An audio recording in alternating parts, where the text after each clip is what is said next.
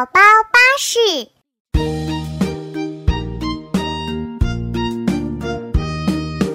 爸爸妈妈去上班，我上幼儿园。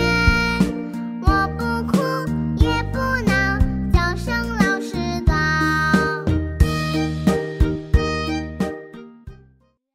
小皮蛋，我今天去幼儿园给你报名了。过完暑假，你就要和小朋友们一块儿去上幼儿园喽。啊，不嘛不嘛，我不要去幼儿园，我不要离开嫣然姐姐，我还想在家里看动画片、玩玩具呢。在幼儿园有很多小朋友跟你一起玩儿，还有老师教你知识，给你讲故事，比待在家里有意思多了。我不信，我不信，我就不要去幼儿园。我不会骗你的。那我就来给你讲讲幼儿园里有趣的事情吧。快乐的上幼儿园。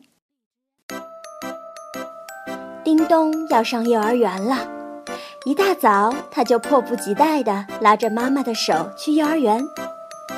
来到小一班，老师笑眯眯地和叮咚说：“早上好呀，和妈妈说再见，跟着老师去玩玩具吧。”叮咚一听有玩具玩，就挣开妈妈的手，跟着老师去玩积木了。他专注地搭了一个大大的城堡，转过头来叫妈妈来看。咦，妈妈呢？周围都是陌生的小朋友，没有妈妈的身影。叮咚紧张起来了，他在教室里到处寻找着妈妈。老师走过来。叮咚，你怎么啦？我要找妈妈。叮咚，小嘴一扁，眼泪在眼眶里打转。老师和他说：“放学的时候，妈妈会来接你的。我们先去做游戏，好吗？”叮咚，好想妈妈。妈妈为什么不在幼儿园陪他呢？为什么没有和他说再见就走了呢？妈妈会不会不要他了呀？想到这些，叮咚哇哇大哭。他等啊等啊，好不容易等到了放学，妈妈来接他了。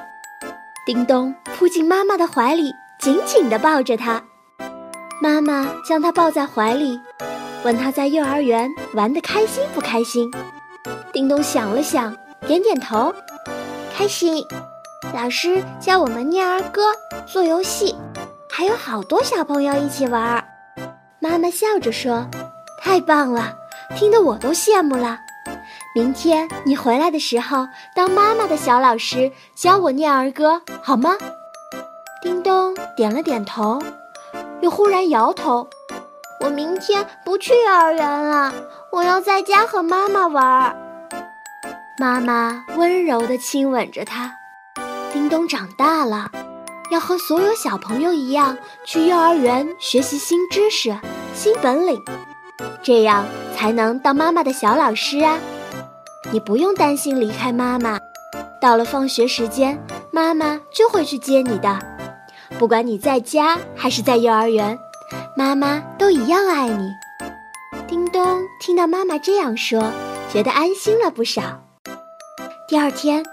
妈妈送叮咚去幼儿园，妈妈和他说再见的时候，叮咚又想哭了。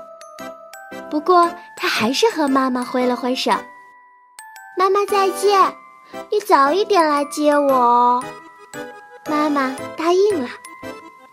叮咚在幼儿园里搭积木、画画、做游戏，老师还给他们讲故事，故事真好听。